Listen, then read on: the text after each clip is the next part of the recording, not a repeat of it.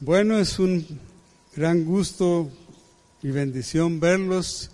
Me sorprendí de ver que todavía estamos medio vacíos. Creo que el domingo pasado había más que este. Así que esto es un déjà vu de diciembre. Eh,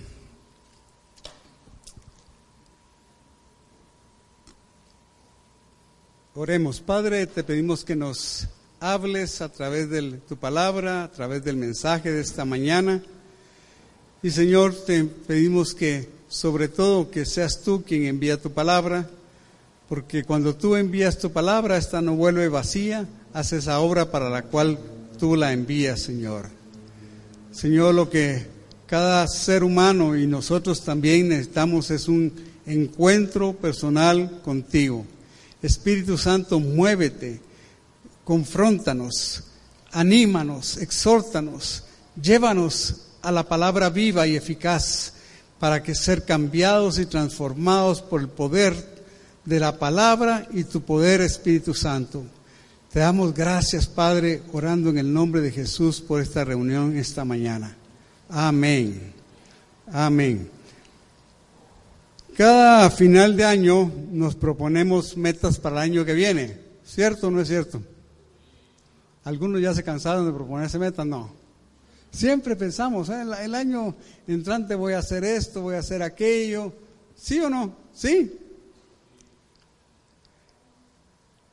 Bueno, quiero decirles que eso no tiene nada de malo, sino que eso es muy bueno. Porque dice Proverbios 29, 18, cuando no hay visión, el pueblo se desvía. Dichoso aquel que obedece la ley. O sea, si no tenemos una visión, si no tenemos una meta, si no sabemos hacia dónde vamos, fácilmente nos desviamos. Entonces, tener metas, propósitos, resoluciones de año nuevo es algo que debemos de hacer. Yo sé que muchos tal vez no lo ah, escriben, pero piensan, ah, bueno, el año entrante voy a hacer esto y voy a hacer lo otro, y voy a hacer lo de aquí, voy a hacer lo de allá, y bueno, como digo, es buenas es, bueno hacer eso.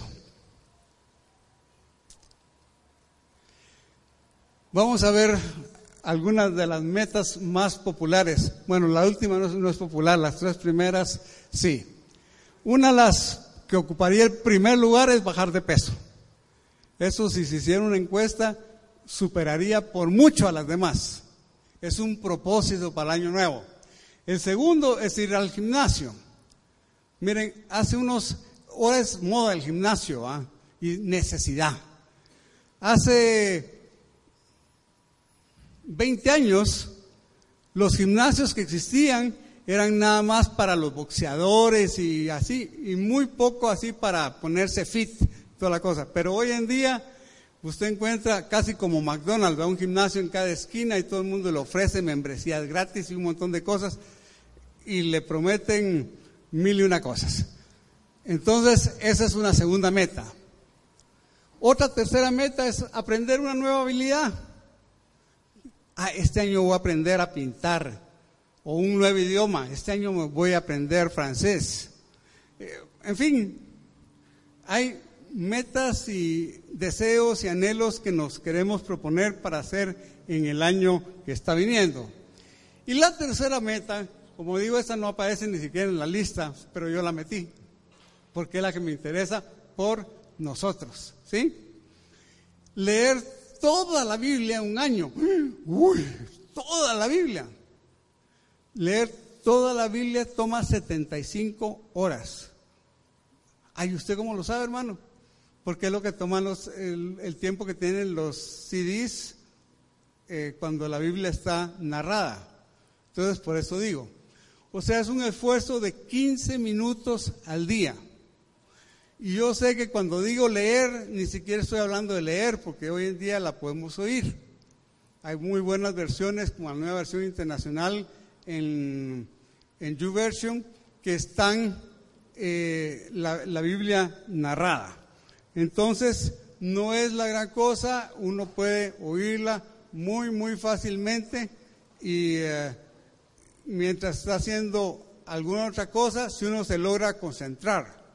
Bueno, yo sé que las mujeres son, ¿cómo le llaman? Multifocales o cómo. Ellas, ellas pueden estar oyendo la Biblia y a la vez pueden estar eh, cocinando, planchando y, chateando, ¿ah? ¿Cómo lo hacen? Yo no sé. Los hombres somos así, ¿eh? Como que nos tenemos que enfocar. Entonces yo sí trato, aunque la estoy oyendo, sí trato de hacerlo en un tiempo en el cual no me distraigo. Eh,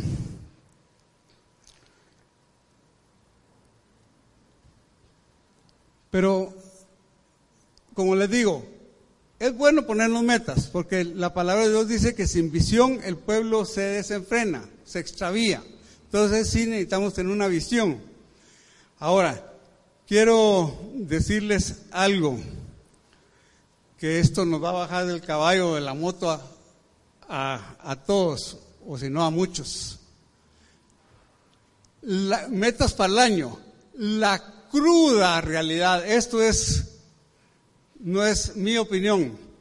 Según el US News World Report, la tasa de fracasos, esta es una revista muy reconocida, muy famosa en los Estados Unidos, para las metas del año nuevo es alrededor del 80%. O sea que de 100 gentes que hacen una meta, que se, proponen algo, el 80% fracasan en ese anhelo, en ese deseo, en esa meta. Y lo más triste de todo es que dice que la mayoría pierde su resolución para mediados de febrero. O sea, no dura mucho. Ahora, si no sabemos cómo es las subdivisiones de esto, ¿ah? porque tal vez los de mediados de febrero ya es el rescoldo, ya lo último. Los otros tal vez lo pidieron, lo perdieron en la primera semana o en la segunda semana de enero. Qué triste, ¿verdad? Pero tengo una buena noticia. ¿Cuántos les gustan las buenas noticias? A todos, ¿verdad? Quiero decirles que a nosotros como cristianos eso no nos debería pasar. Porque en el Señor cada día empieza un año nuevo. Por eso el Señor dice, si oyes hoy mi voz, no endurezcas tu corazón.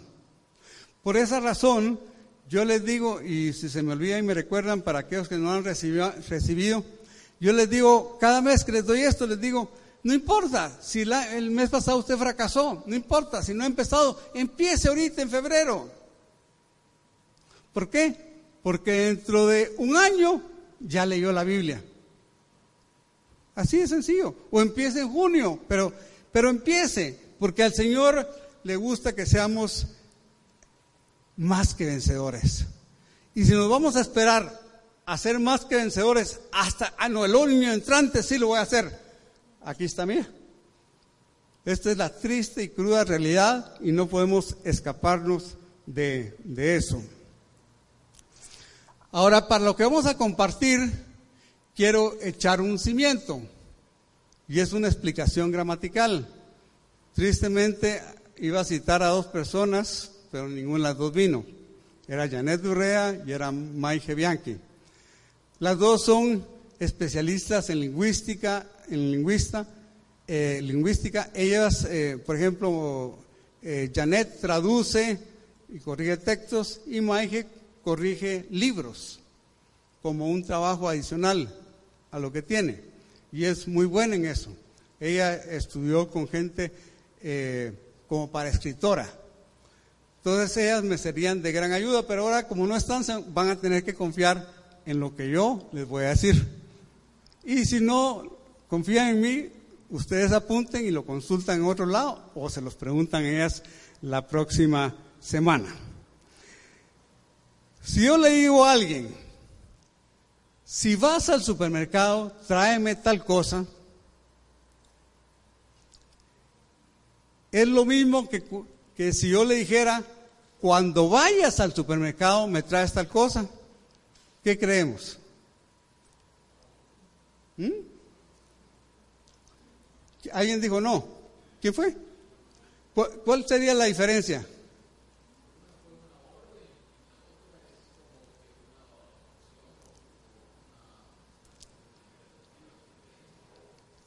Bueno, no, un, el sí es condicional, ¿verdad? Podríamos decir, en el dado caso que vayas a ir a un supermercado, tráeme tal cosa. Pero cuando digo yo cuándo, Rolando, cuando vayas al supermercado, ¿qué, qué estoy?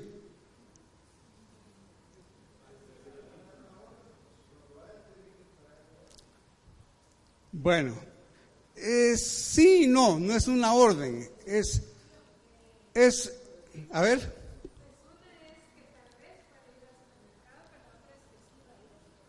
Sí, una, el sí es condicional. Es una, eh, si existe la posibilidad en algún momento de que vayas al supermercado, tráeme tal cosa. Pero cuando digo cuando vayas, es porque sé que cada dos días va, cada semana va, o sea, es algo como que está programado. Entonces, hay una, hay diferencias, ¿sí lo vemos? Bien. Ustedes van a ser testigos contra ustedes mismos.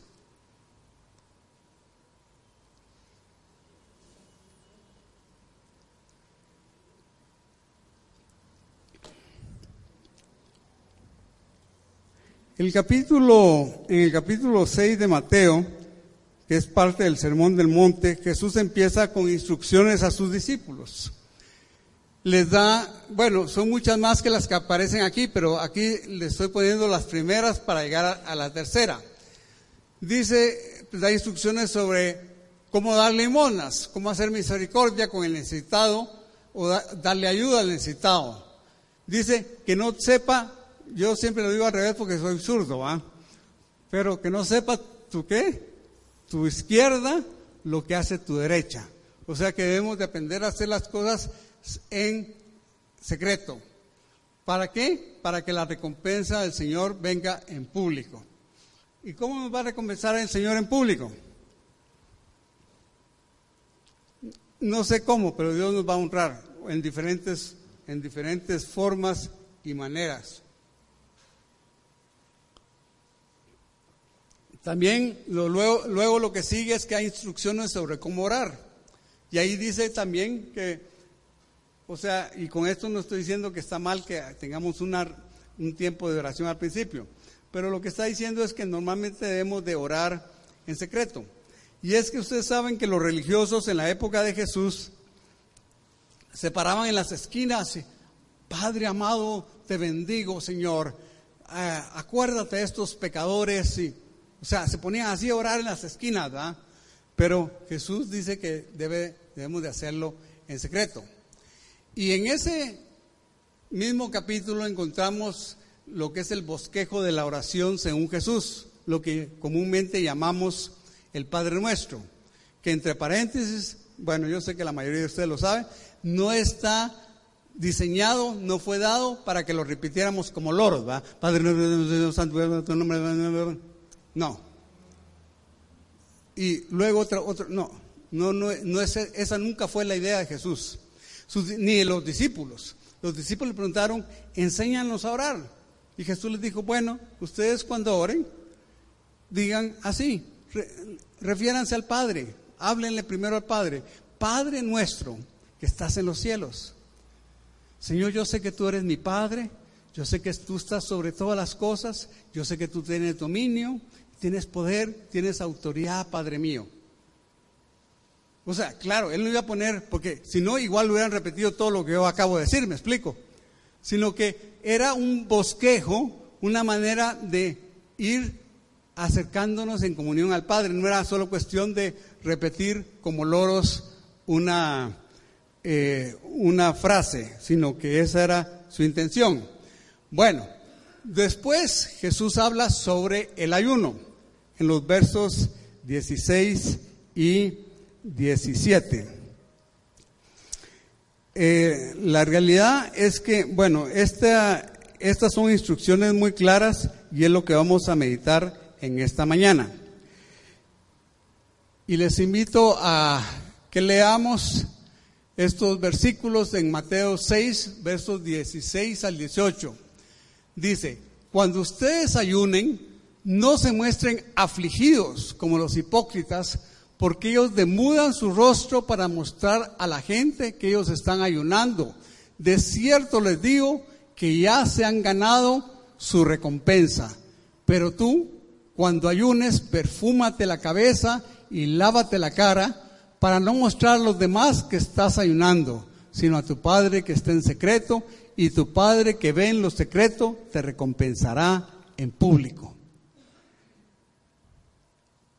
Bien, este es el texto para lo que vamos a compartir en esta mañana. Y el título del mensaje es Cuando ayunes. Siguiendo la instrucción de Jesús, ¿no? Porque es lo que él dije, dice aquí en, en Mateo 6:16, cuando ustedes ayunen. O sea que es como ustedes, me, ustedes mismos son testigos contra ustedes mismos y no me miren feo porque yo no fui el que lo dije, yo solo estoy repitiendo las palabras de Jesús. Jesús no dijo si ayunan, porque si yo hubiera hecho así tendríamos todas las excusas del mundo para no ayunar. Pero él dijo cuando ayunen. Y ahí el que tiene oídos para oír, oiga. Entonces el versículo 16.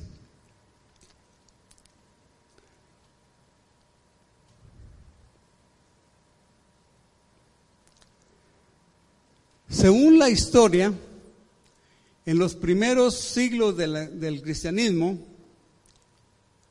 en la iglesia se ayunaba dos veces a la semana, los días miércoles y los días viernes. Esto es historia, esto está documentado. O sea, la gente ayunaba y hasta el día de hoy la gente ayuna y debe ser el motivo para tener un quebrantamiento espiritual, un acercamiento a Dios. Ese es el motivo de ayunar, pues el motivo principal del ayuno espiritual, porque hay otro tipo de ayunos. Es buscar a Dios, es encontrarnos con Dios, es que Dios quebrante nuestra, que el Señor quebrante cualquier situación en nuestra vida que no pueda ser quebrantada. Se recuerdan que la semana pasada hablamos que Jesús le dijo eh, cuando se acercó a los eh, que no habían podido echar al demonio de, de un niño, les dijo que ese género no salía sino con oración y ayuno. O sea, pero la respuesta le dijo es por su propia poca fe. O sea que la fe necesaria para expulsar un demonio tiene, la podemos ganar con oración y ayuno. Y quiero decirles, esto es válido hasta el día de hoy. Pero en fin, la situación es que el ayuno durante, no sé, dos, tres siglos, no puedo precisarles, pero sí fueron tal vez dos siglos por lo menos, eh, la iglesia ayunaba los miércoles y los viernes. Luego, cuando la iglesia se oficializó, por así decirlo, se institucionalizó, finalmente se el ayuno, de esos dos días de ayuno se cambiaron por el viernes. Y con el paso del tiempo se habló de hacer un sacrificio que era necesario. Y hasta el día de hoy mucha gente le dice, mire hermano, ¿será que yo puedo ayunar si dejo de ver televisión? O sea, no que deje comer y, y no ver televisión, sino que seguir comiendo y no ver televisión, que ese es un ayuno. Hay, hay, hay, ideas que no sé de dónde las han sacado, pero que en alguna forma son muy cómodas. Pero bueno, la cosa es que en, en esos tiempos, en ese siglo, cuando ya se institucionalizó, aunque se siguió con el ayuno del viernes, se recuerdan al principio era miércoles y viernes, pero finalmente se decidió que el sacrificio iba a ser no comer carne. Entonces se comía pescado. Quiero decirles honestamente, para mí no sería ningún sacrificio comerme un bacalao a la vizcaína. Creo que sería más sacrificio comerme un pedazo de carne, pero en fin, así eran las cosas, porque un bacalao, usted puede imaginar, ya, ya lo vio, ese bacalao a la vizcaína, así bien aderezadito, con su salsa de tomate, su chile pimiento, sus aceitunas, ah, bocacho.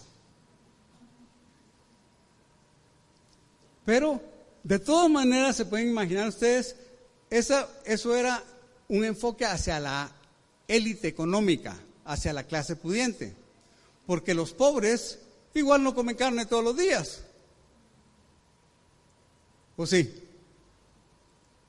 No, no comen carne todos los días. Entonces, eh, bueno, total que así se quedó. Ya después también eso se quitó y nada más para la época de Semana Santa. El día, el Viernes Santo, no hay que comer carne. O sea, miren cómo la cosa fue desarrollándose o degradándose, no sé cómo le querrán llamar, pero pasamos de un ayuno de ayunar dos veces a la semana a ya ayunar para nada y nada más comer bacalao a la vizcaína en Semana Santa. Bien. Lo segundo que, vemos es la actitud de corazón. En el verso 16 que ya leímos, pero lo vamos a volver a leer, vemos la actitud incorrecta. Dice, cuando ayunes, no se muestren afligidos como los hipócritas, porque ellos muestran su rostro para mostrar a la gente que están ayunando. De cierto les digo que ya se han ganado su recompensa. O sea, nunca debemos de mostrar que estamos ayunando. O sea, la recomendación es, ¿estás ayunando? Échate el mejor perfume que puedas, eh, o sea, la mejor loción, eh, en fin, lávate bien la cara, ponte tu mejor ropa, que nadie se dé cuenta, ponte como de fiesta. Porque así dice que no lo estás haciendo para apantallar a los hombres. Los humanos tenemos una debilidad muy grande, nos fascina apantallar a Raimundo y medio mundo, ¿sí o no? ¿Mm? Así somos. ¿Ustedes por, ¿Ustedes por qué creen que se venden carros nuevos? Ah, es que el viejito ya está malo. No, no, no. Mucha gente cambia de carro muy seguido, muy frecuente, no porque el carro esté malo, sino porque, ay, si todos, todos los de mi círculo ya cambiaron de carro, ¿cómo lo voy a cambiar yo? ¿Qué estamos haciendo? Tratando de apantallar Claro, eso no sucede entre los cristianos. Perdonen, yo estoy hablando de la gente del mundo. Gracias a Dios que entre nosotros no pasan esas cosas, ¿verdad? Pero lo que primero que vemos es que no debemos ser hipócritas y somos hipócritas cuando los demás se dan cuenta. Ahora veamos el verso 16 y 17, porque la primera es una actitud incorrecta, pero como estamos viendo la actitud del corazón, el corazón también puede hacerlo con una actitud correcta. Pero tú, cuando ayunes, perfúmate la cabeza y lávate la cara. O sea que si no usas perfume para nada o muy poco en ocasiones especiales, cuando estés ayunando, arréglate bien y perfúmate para no mostrar a los demás que estás ayunando, sino a tu Padre que está en secreto. Y tu Padre que ve en lo secreto te recompensará en público. Y, muchos se pensarán, bueno, ¿y cuál será esa recompensa? ¿Será que va a aparecer una voz, se va a oír una voz, este es mi hijo amado en el cual tengo complacencia? Bueno, no creo que, o sea, creo Jesús se lo dijo, perdón, el Señor se lo dijo a Jesús en el bautismo y en el monte de la transfiguración. Pero no creo que uno de nosotros deberíamos de pretender oír una voz así. Si el día de mañana el Señor nos habla en una forma tan clara y estondosa, bueno, gloria a Dios. Pero eh, lo que digo es cómo el Señor nos va a recompensar en público. Bueno, nos va a recompensar con salud, nos va a recompensar con alegría.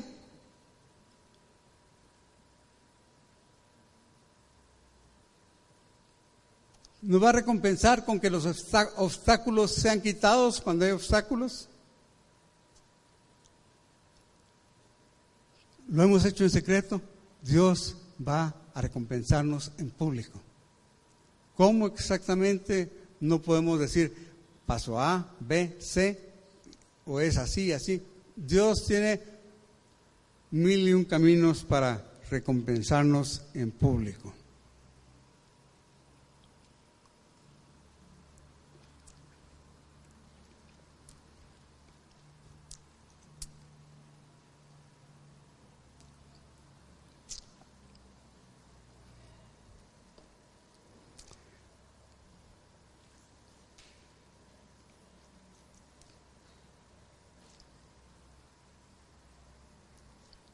Tercer punto que queremos ver es oración y ayuno.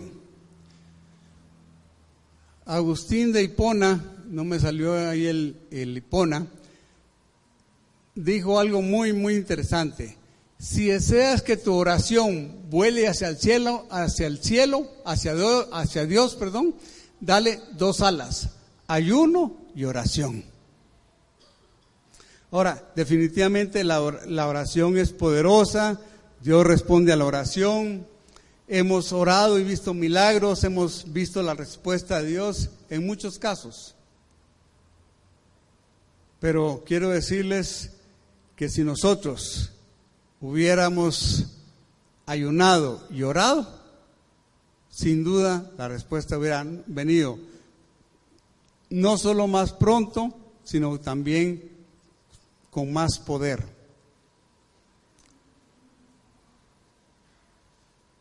Agustín de es del siglo IV. O sea, hace tanto tiempo y había sabiduría tan grande.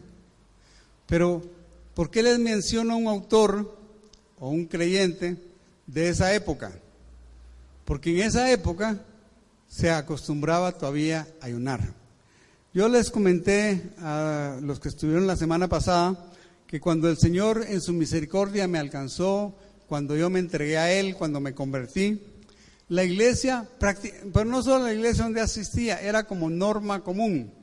Y ustedes más, uy, hermano, usted es del siglo IV. No, no tanto, del 20. En el, el Señor me alcanzó en el 1977 y a la iglesia en que empezamos a asistir practicaban ayuno un sábado sí y uno no, uno sí y uno no, así regularmente, todo el año aparte de vigilias, que eso también ya pasó a la historia. Entonces, en los sábados era el ayuno era los sábados. Entonces, uno no pues había cenado el viernes por decir algo y no desayunaba el, el sábado, no almorzaba el sábado y a las 3 de la tarde uno iba a la reunión, habían coros, estaba cantando, estaba lavando, había mucha oración y se entregaba el ayuno a las 5 de la tarde. Y muchas veces eh, la presencia de Dios, el fluir, el mover y todo, era tan grande que no se entregaba exactamente a las 5, sino cinco y media, 6, en fin. Pero ahí estaba pues todo el mundo prendido, orando, buscando al Señor.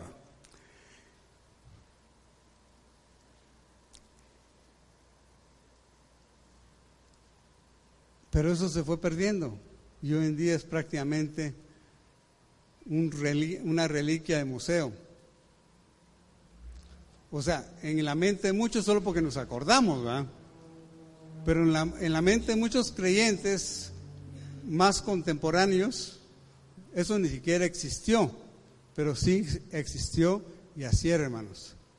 Y quiero decirles, no llegaban dos que tres pelones, había un, yo diría, de un 35 a 50% de la congregación. Algunos obviamente no podían llegar, obviamente hay un remanente que no le interesaba, pero unos que no podían llegar eh, en esta ocasión estaban en el próximo, en fin, pero era así mínimo un 35% de la congregación y a veces y hasta 50 y a veces mucho más.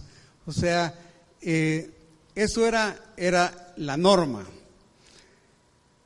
Ahora, se ha perdido. Pero ¿qué vamos a hacer nosotros? No, yo no voy a hacer aquí una convocación para un ayuno. Yo entiendo que vivimos en una época en la cual el tráfico es un problema, en el cual tenemos una serie de situaciones que vamos a venir a ayunar literalmente dos o tres pelones. Así. Y los demás no van a poder venir porque es que hay no sé qué actividad del nene, no sé qué actividad, no sé qué, no sé cuánto de aquí. Está bien, pues. O sea, ya hay muchas ocupaciones, muchas prioridades. No es una crítica para nadie. Yo entiendo que el mundo se ha vuelto así. Pero eso no nos exime de lo que Jesús dijo, cuando ores. Entonces tú puedes, aunque no haya en tu iglesia una reunión de oración, de ayuno y oración, puedes orar. Y mi consejo es que empiecen, empecemos orando un día a la semana. ¿Y qué día, hermano? No, estamos con libertad, el día que mejor se nos acomode. Si tú crees que el mejor día es el lunes porque así te ayuda a, desintoxicarse la atracada del fin de semana, maravilloso. Si es el miércoles, buenísimo. Si es el sábado o el viernes, el día que sea. Pero si el Señor nos está animando, ¿cuántos somos discípulos? A ver. No, por favor mantenga la mano en alto porque... Ah, no todos, pero la gran mayoría aquí somos discípulos. Un discípulo es alguien que sigue en los pasos de su maestro, que obedece a su maestro, que obedece a Jesús. Y si Jesús nos manda ayunar y orar, mi pregunta es, ¿no deberíamos de hacerlo? ¿Qué creen ustedes? Deberíamos de hacerlo. Y perdón, la iglesia va a cumplir 20 años y miren cuándo les vengo a compartir esto. Aquellos que tienen ese tiempo de estar aquí. Pero como alguien dijo, más, vale tarde que nunca, ¿no? Y además de todo, ¿quién sabe si para esta hora has llegado para ser parte de un ejército que va a ayunar? Yo sé que el Espíritu de Dios se va a empezar a mover en la iglesia y ustedes van a poder decir el día de mañana, ah, mi pastor ya había dicho eso. Y otros también tal vez están hablando el mismo mensaje hoy, yo no sé. Pero cuando el Espíritu de Dios empieza a moverse, eh, el Señor está hablando. Y cuando el Señor habla a nivel de iglesia local y empieza a hablar a nivel de iglesia nacional o internacional, como sea, de la iglesia, los que tienen oído para oír van a, proseguir en pos de lo que Dios está llamando y van a ser parte de un mover de Dios que Él va a traer sobre el mundo. Porque quiero decirles, amados hermanos, ustedes saben que yo no predico mucho sobre la segunda venida del Señor o sobre escatología, sobre Apocalipsis. Tengo mis propias razones, pero no vienen al caso. Pero quiero decirles, mi escatología es clara. Yo creo que el Señor Jesucristo viene por segunda vez, por una iglesia gloriosa, sin mancha y sin arruga. Y el Espíritu Santo está preparando esa iglesia. Y si el Espíritu Santo empieza a movernos a hacer algo, hay que fluir con el Espíritu Santo, con la verdad presente, con lo que el Señor quiere hacer.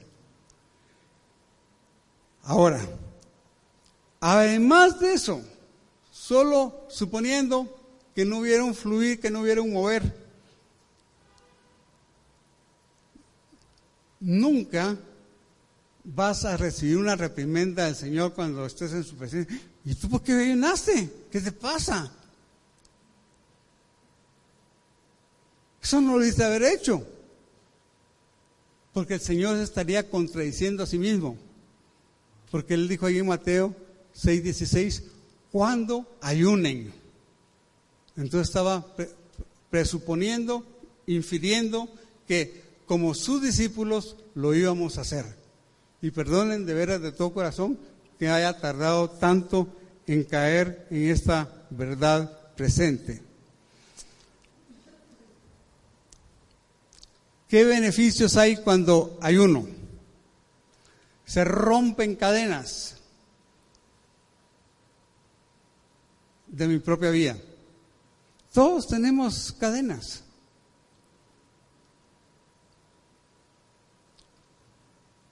Miren, Estamos entrando en, un tiempo muy difícil, muy complicado. Estaba por mandarles a un video de una conferencia que dio una licenciada, eh, bueno, ella es latina, pero estudia en Harvard, en ciencias de la conducta, de psicología, no sé exactamente en qué, una maestría, sobre estudios que han hecho. Este estudio que hicieron tiene 15 años y dice que los, las tablets, los celulares, no las pantallas pasivas como la televisión, sino las pantallas interactivas, están causando un daño neuronal, neuronal en la cabeza de los niños, de los adolescentes y de los adultos que juegan eso. Y, mucha gente dice, pero es que eso lo usan en la escuela para educar, es un medio para esos juegos para que el niño se eduque. Pero no me pregunten, yo no sé mucho de esto, pero ahí, ahí lo van a ver. Parece ser que esto afecta el, ¿cómo se llama? El lugar de las adicciones. Ella lo, lo dramatiza, dice, usted no le echaría esta cantidad de azúcar al cerebro de su niño despierta la dopamina y todo ese tipo de cosas y la gente se vuelve adicta a la, a la tableta, se vuelve adicta a, lo mismo. O sea, realmente a nuestros niños deberíamos de comprarle pelota, deberíamos de sacarlos a caminar, deberíamos de hacer actividades físicas, que eso sí le va a ayudar al cerebro. El estudio, o sea, por supuesto hay gente que se está oponiendo. ¿Quiénes creen ustedes que están oponiendo al estudio? ¿Mm? Los vendedores de los software, los vendedores de las tabletas, los vendedores de todo eso. Porque ha llegado a ser, no me recuerdo si es el segundo negocio más grande del mercado. Entonces, ni modo, ni modo que ay, eso, eso hace daño, ah, va, entonces voy a cerrar mi compañía. No, ellos van a pelear. Lo mismo que pasó con las tabacaleras. Se hicieron estudios eh, las pruebas eh, doble ciegos, se hicieron mil y una cosas. Y se había ya demostrado y toda la cosa, pero ellos siempre luchando hasta que finalmente se ganó la, la batalla. Por lo menos se ganó la batalla en el sentido de, de que, ¿cómo se llama? De que ya se reconoció que fumar causa cáncer. una gran batalla. Cierta generación hizo hasta lo imposible, hicimos en ese tiempo no conocía al Señor, hasta lo imposible para dejar de fumar, para desatarnos de ese vicio. Y tristemente usted pasa por un call center y mira a todos los jovencitos fumando y uno dice, pero ¿qué les pasa? Pero así es el corazón humano. Bueno, entonces el punto es que es, ese tipo de juegos afectan el cerebro, causan una dependencia, porque tocan los centros de placer. Y el tocar los centros de placer causa una dependencia como lo hace la morfina, la cocaína, la marihuana, cualquier droga. Pero esto es legal. Esa es la diferencia. Y decía ella, eh, le decían, ¿por qué no hacen algo? ¿Por qué no dicen? Porque se necesitan de 20 a 25 años de estudio para confirmar algo como, cierto. Ahorita solo tiene 15, pero ya se dieron que eso es, que eso es lo que pasa. Entonces, qué tremendo, ¿ah? Pero debemos entonces, en nuestra situación personal, hacer ayunos. Bueno, primero para tener un mayor acercamiento a Dios, que debe ser lo principal, para romper cadenas de iniquidad en, nuestra, en nuestra vida. Usted no sabe que su abuelo, tatarabuelo, ah, qué, qué lastre le metió ahí en su genética o natural o espiritual, pero hay cadenas de iniquidad. Yo creo que esta historia la he contado, pero ahorita sale muy bien para ilustrar. El hermano Brian Bailey, que está en la presencia del Señor, eh, él, eh, él, es un hombre, él y su esposa fueron unos siervos de Dios, ellos se casaron y nunca tuvieron hijos, ellos pusieron sobre el altar el tener hijos, hijos naturales claro, tenía un montón de hijos espirituales, porque los hijos iban a, impedirles estar viajando. Ellos iban a Europa, al África, a la India, a un montón de lados y, siempre tenían la, agenda llena con más de un año de anticipación. Un, un, maestro de la palabra de Dios. Pero también él pastoreó en Suiza y en algunos otros lugares y él contó una historia que me parece muy interesante ahorita que estamos hablando de romper con iniquidades del pasado, de un hombre que muy diligente, muy creativo, muy todo, y empezaba un negocio y ¡pum! le iba mal. Y se había visto que el negocio era bueno. Y eso le pasó no una, sino varias veces. Entonces el hermano tenía una carga, decía, pero este es un buen hermano, es fiel con Dios. Entonces empezó a orar. Y el Señor le mostró que eh, había un antepasado, estaba, era, él vio, pues obviamente en el espíritu, una, la sombra de alguien vestido de capuchino, no, de, franciscano, perdón, un, monje franciscano. Los monjes franciscanos, como una buena cosa, hacen voto de pobreza. O sea, que ellos van a ser pobres toda la vida y toda la cosa. Y este, este antepasado hizo ese voto de pobreza. Y eh, creo que después, la, la cosa es que después se salió, después se casó, y tuvo una familia. Esto pasó, lo que le estoy contando pasó creo que como tres generaciones después. Y la, persona no prosperaba. ¿Por qué? Porque estaba atado por ese voto de pobreza que había hecho ese su antepasado cuando andaba metido de, en el monasterio, antes de salirse y casarse.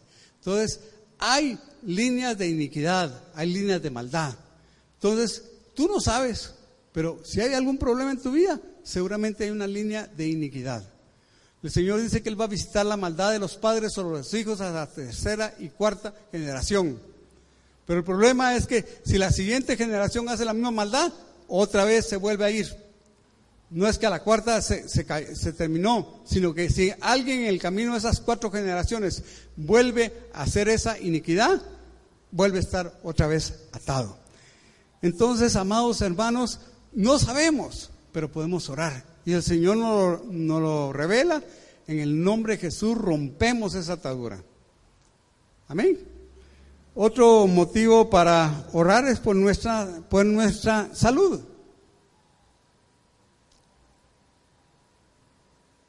Ayunamos y oramos, Señor, tengo este problema. Libértame, líbrame de esto. Y seguro el Señor va a hacer una obra. Sobre todo tipo de necesidades.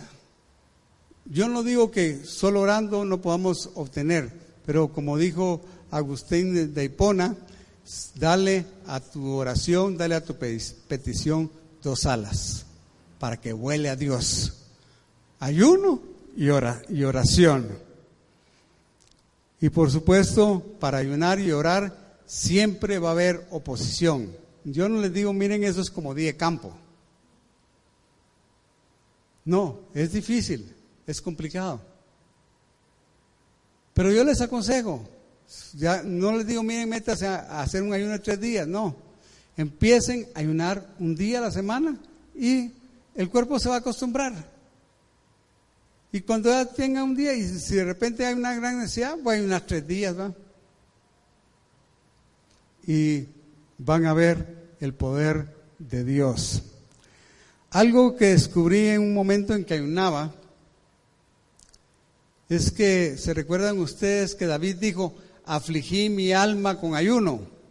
En uno de los salmos dice, en dos de los salmos dice, afligí mi alma con ayuno.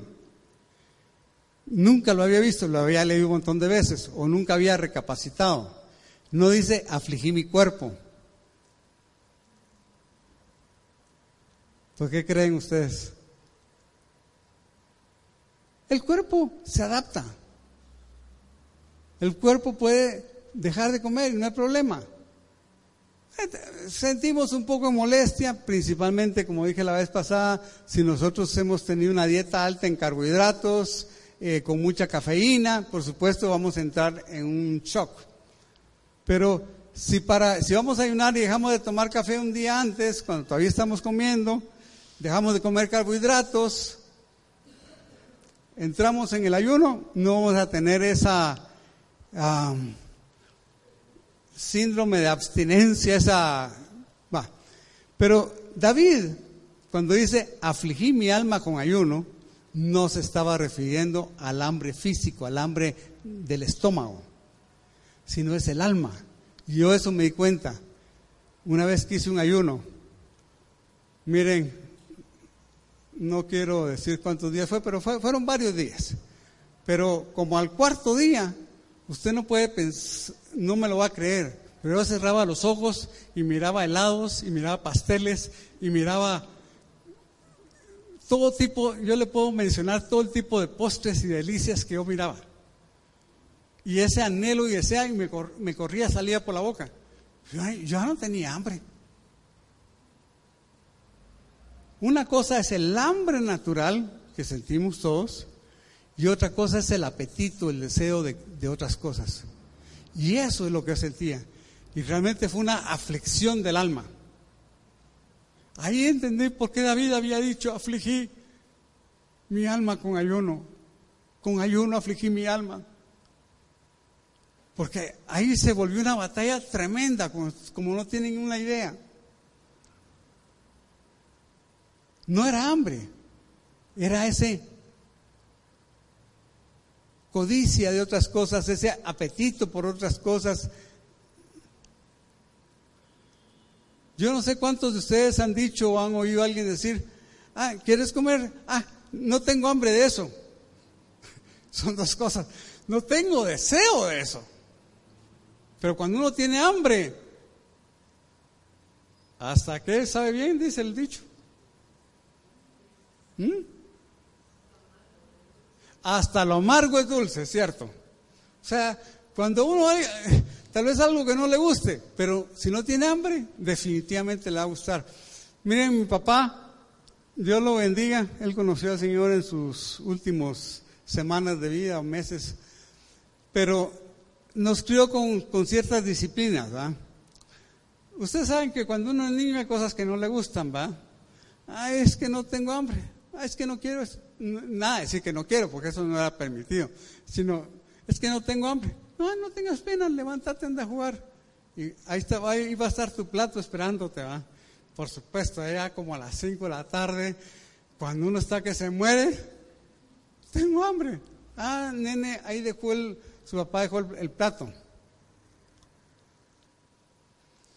En ese momento con hambre, una delicia. ¿ah? Pero amados, les animo de todo mi corazón a que aprendamos a ayunar. Empecemos ayunando un día. Si un día se te hace mucho, ayuna dos tiempos de comida. Eso es un día.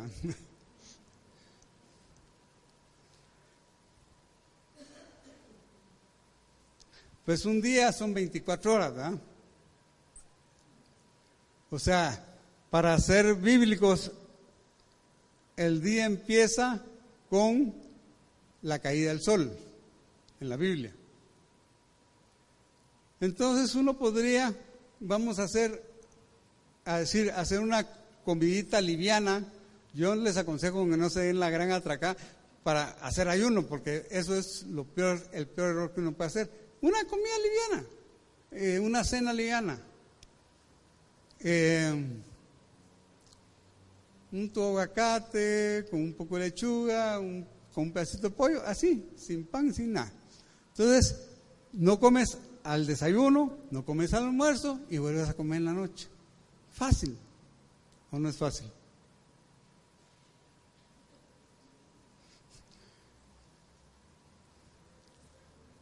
Claro, hay que aprender, hay que dominar la carne.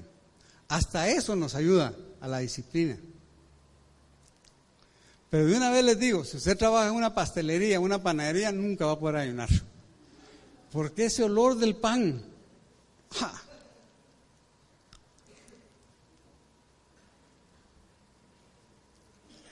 Pero ¿cuántos panaderos hay aquí? Ninguno. Bueno, entonces sí vamos a poder ayunar. Bien, es en el amor del Señor que les digo esto, es para que ustedes sean parte de ese ejército victorioso que el Señor va a usar para conquistar y para que crezcamos espiritualmente. Que ese es el objeto del Señor, el objetivo del Señor. El Señor nos pudo haber salvado ayer y que nos muriéramos hoy. ¿Por qué nos dejó sobre la tierra? Ah, es que Él es, él es malévolo y Él quiere hacernos mal. No, nos dejó aquí para que crezcamos. Cristo en ustedes, la esperanza de gloria. Entre más pasamos por pruebas y tribulaciones y situaciones difíciles y salimos vencedores, más de Cristo es formado en nosotros. Y eso es lo que el Señor quiere, lo que el Espíritu quiere, que la imagen de Cristo sea formada en nosotros. Oremos. Padre amado, ponemos delante de ti este año, año agradable a ti, Señor. Nos entregamos, nos consagramos una vez más. Señor, te damos gracias porque somos libres de esa estadística que dice que el 80% de, las, de los propósitos, de las metas, de las resoluciones de año nuevo no duran más que unos cuantas semanas, unos cuantos días, y que el 80% fracasan, Señor. Por tu gracia, Señor, que nosotros seamos parte de ese 20%, Señor. Pero si en algún lugar fracasamos, si en algún lugar no llegamos a la meta, Señor, te suplicamos, Señor amado, que tú en tu amor y en tu misericordia, Señor, nos des el entendimiento de lo que tu palabra dice, que si oímos hoy tu voz, no endurezcamos nuestro corazón, porque con el, contigo es un continuo presente. Y si fallamos anteayer y ayer y hoy, mañana es un día nuevo, porque tus misericordias son nuevas cada mañana. Y no, el enemigo no quiere que nosotros empecemos algo nuevo, que, que hagamos ese esfuerzo, sino que el enemigo viene para desanimarnos, él viene para robar, matar y destruir. Pero tú has venido para dar vida y vida en abundancia, Señor. Por favor, imparte esa vida en abundancia aquí en medio de tu pueblo, Señor. Padre, en el nombre precioso, poderoso y maravilloso de Jesús, Muévete por medio de tu santo y glorioso Espíritu, Señor. Muévete, Señor. Muévete, Señor. Muévete, Señor. Tú nos has llamado para ser más que vencedores, Señor. Gracias, Señor, porque tú estás preparando una iglesia, Espíritu Santo, una iglesia gloriosa, sin mancha, sin arruga, sin nada semejante la esposa del Cordero, Señor. Gracias por ese llamamiento. Señor, que seamos parte, Señor.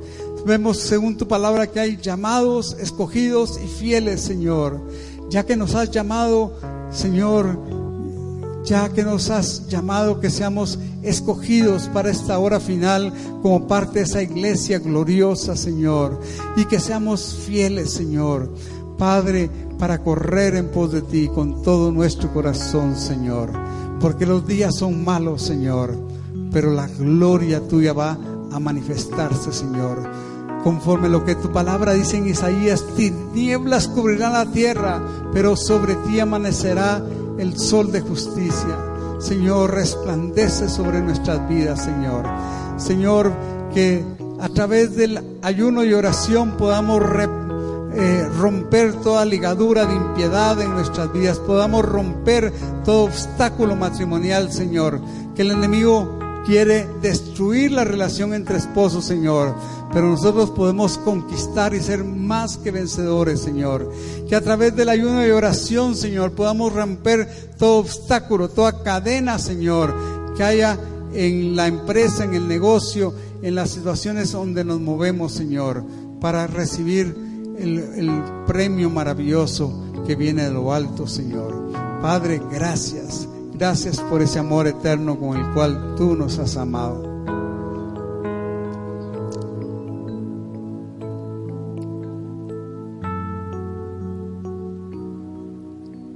Pongámonos de pie y cantemos este coro.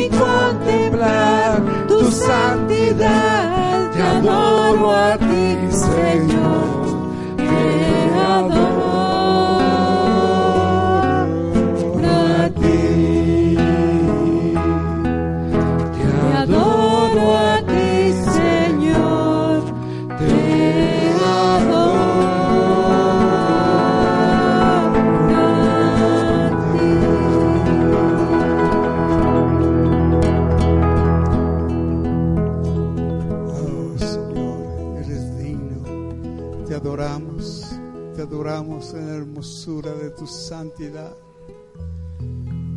Te adoramos, Señor, en la hermosura de tu santidad. Eres digno de ser alabado, exaltado. Señor, eres digno. Espíritu Santo, haz que esta pa- palabra quede como un clavo hincado en nuestros corazones, Señor. Y danos la gracia para obedecer lo que nuestro amado Señor y Salvador dijo, que ayunemos. Señor Jesús,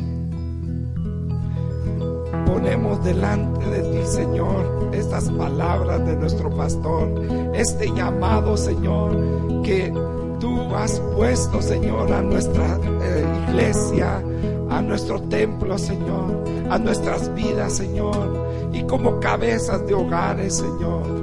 Padre, sabemos que este año tú tienes algo especial, un, quieres una transformación y un llamado, Señor, que nos haces para que nos acerquemos a ti, Señor. Padre, la fe viene del oír, del oír de la palabra de Dios. Pero ¿cómo podemos escucharte si no venimos y nos consagramos a ti, Señor, si no buscamos tu palabra, si no oramos, si no ponemos en aflicción nuestra alma, nuestro cuerpo, si no, no, no, no nos negamos a nosotros mismos. Señor Jesús, que no nos acomodemos, que no nos enfriemos.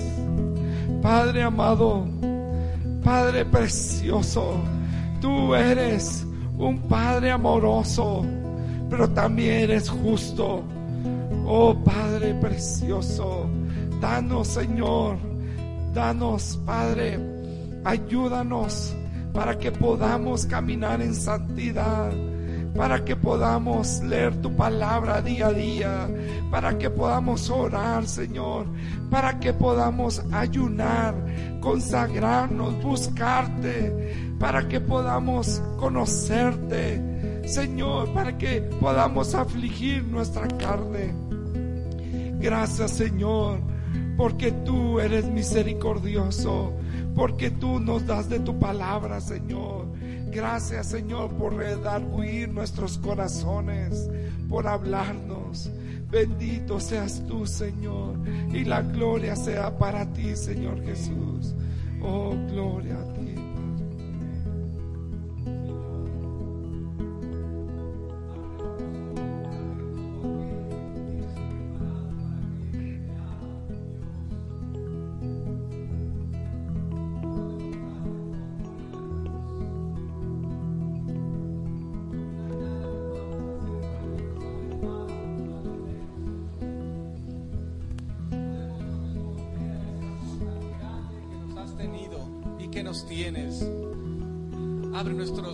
para ver, mi Dios, en medio de las tinieblas, de la niebla de este mundo, mi Dios, todo lo que tú tienes para aquellos que te buscan. Danos esa necesidad de ir a esa cámara secreta y adorarte y buscarte. Danos esa necesidad, Señor, como aquel siervo que brama por las corrientes de las aguas. Danos esa carga por ver a este mundo, mi Dios, cada vez sumirse más en la maldad, en la inmoralidad, en la rebeldía, en la injusticia, en ver los corazones cada vez más lejos de ti, Señor. Y que eso lleve, nos lleve, Señor, nos conmueva las entrañas y anhelemos encontrarnos contigo y derramar nuestra alma delante de ti a favor de las almas, Señor. Llámanos de nuevo, por favor. Llámanos de nuevo a tus atrios, a tus cámaras, a tu presencia.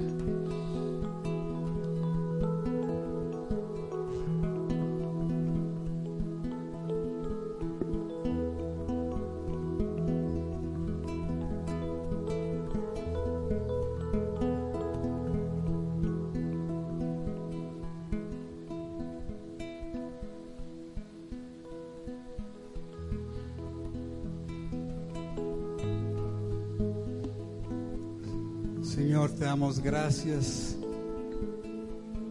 Como hemos orado, sella esta palabra en nuestro corazón. Espíritu Santo, activa esta palabra, Señor. Activa, Señor, esta palabra, Señor. Señor, hazla tan real que podamos trasladarnos al momento, en el tiempo, Señor, a esa experiencia cuando nuestro amado Salvador y Señor le dijo a esos primeros discípulos que estaban ahí físicamente oyéndolos, cuando ayunen, Señor, que entendamos esa realidad, Señor, que está en tu corazón, que nos volvamos un pueblo consagrado, Señor.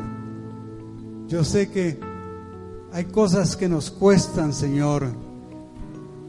Problemas que tenemos de carácter, problemas que tenemos de no hacer las cosas, de no cumplir las metas, de ser descuidados en diferentes aspectos de nuestra vida. Pero estoy seguro, Señor, que si empezamos a ayunar y orar, Señor, las cadenas van a, a romperse, Señor. Aquellas cosas que creíamos imposibles, Señor, las vamos a vencer, Señor. Señor, porque tú nos has llamado a ser más que vencedores, conquistadores, Señor. Y hace muchos años que le estamos dando vuelta al mismo monte y no avanzamos, Señor. Pero yo sé que a través de que tú rompas ligaduras de impiedad, que tú rompas, Señor, situaciones en nuestra vida, Señor, vamos a poder ser más que vencedores. Y cuando veamos atrás vamos a decir, pero no era tan difícil que me pasaba, pero es que había una atadura, había un obstáculo. El enemigo nos quiere mantener atados. El enemigo nos quiere tener prisioneros de nuestros propios defectos, de nuestras propias debilidades, Señor. Pero con tu poder, Espíritu Santo, somos más que vencedores, Señor. Y queremos hacer en este año 2020 esa batalla, Señor. El reino de, Dios, Dios, el reino de los cielos sufre violencia y los violentos lo arrebatan. Vamos a hacerle violencia a nuestra carne, vamos a hacerle violencia a nuestra vida para ti, Señor, para tu reino, Señor. No nos vamos a acomodar, Señor, sino vamos a hacer una, una batalla fiera, Señor. Padre, en el nombre de Jesús, porque somos llamados a ser más que vencedores, Señor. Y te damos gracias por eso, Señor. En el nombre de Jesús oramos. Amén. Amén.